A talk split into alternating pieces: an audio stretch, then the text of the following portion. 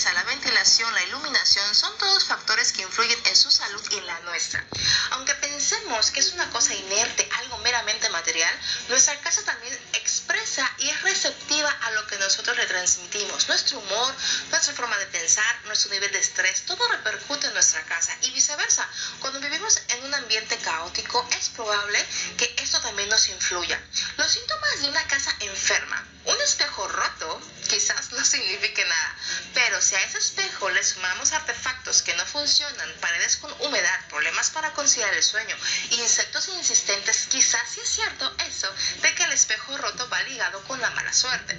Las manifestaciones de una casa enferma pueden ser muchas, desde problemas de relacionamiento entre sus habitantes hasta temas de mantenimiento, pero sobre todo lo que lo hace síntoma es su frecuencia y duración en el tiempo. Algunas señales son fallas técnicas, desorden y suciedad, platos sin lavar, ropa tirada, polvo, camas sin tender, plantas sin vida, deterioros, aparecen por ejemplo manchas de humedad, se descascara la pintura. Otros factores que potencializan la mala energía de la casa es la mala decoración, cuartos atiborrados de objetos, cosas que ya no te gustan, colores. Por ejemplo, me tocó estar en la casa de una persona y me comentaba que era bien difícil que su niña pudiera dormir, ¿no?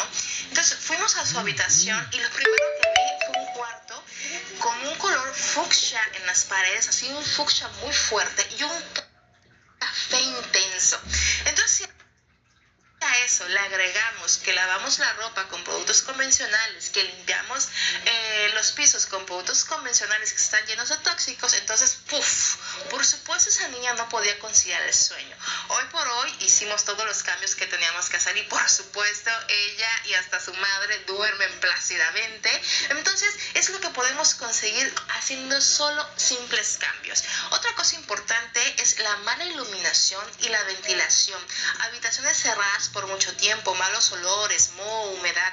Eh, hace algún tiempo practicábamos de un estudio que se hizo en donde se comprueba que nuestra casa está más contaminada que la propia calle. Por eso es bien importante que abramos las ventanas, deja que entre el aire, deja que entre la luz. Esto va a ayudar muchísimo a la energía de tu hogar.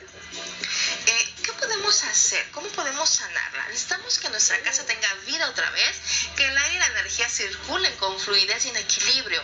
Para lograrlo recurrimos a algunos consejos básicos del Feng Shui, que es un arte ancestral chino del cual te he hablado, que busca la mejora de las condiciones ambientales para fomentar el bienestar y la armonía general del, general del individuo con su entorno. Y bueno, abrir cortinas y ventanas es maravilloso.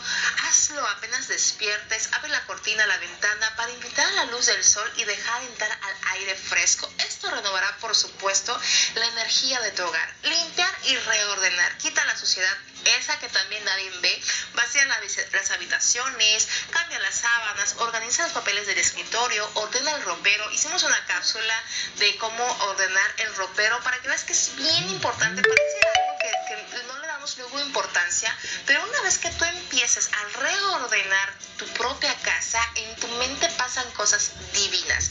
Bueno, anímate a cambiar, así como a veces cambiamos nuestro look, nos cortamos el pelo para renovarnos, lo mismo podemos hacer en nuestra casa, puedes hacer un cambio más profundo.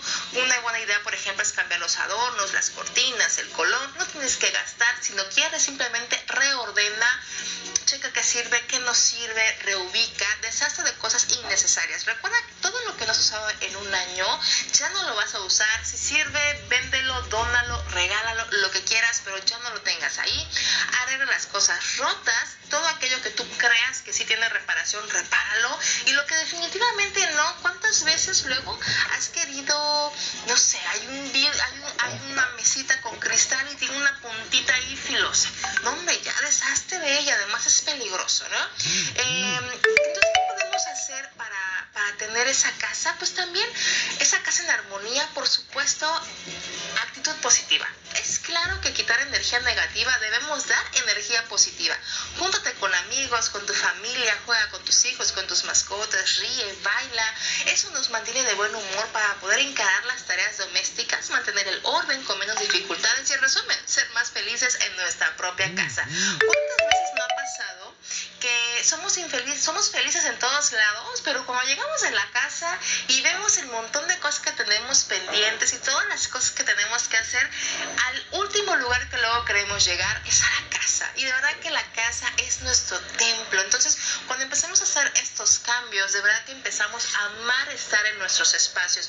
Una manera de poder lograrlo es teniendo sistemas en el hogar, así como en las empresas tienen sistemas para de compras, etcétera, para primero una requisición, luego una orden de compra, luego te pasas a no sé qué. Todos tienen un sistema para tener un trabajo más productivo, lo mismo en tu hogar.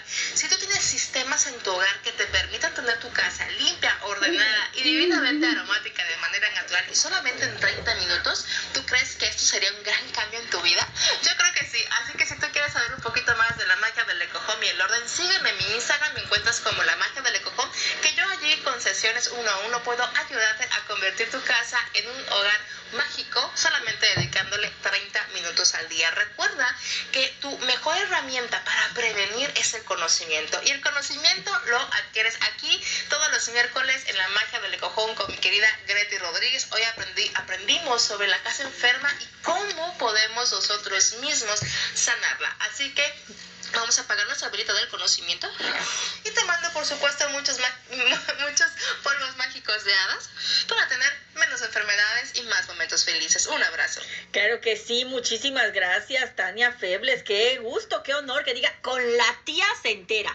Con la tía, aquí siempre nos preocupamos porque usted tenga lo que se merece y lo que anda buscando. Vamos a un corte comercial, regresamos con más, no le cambie, todavía nos queda la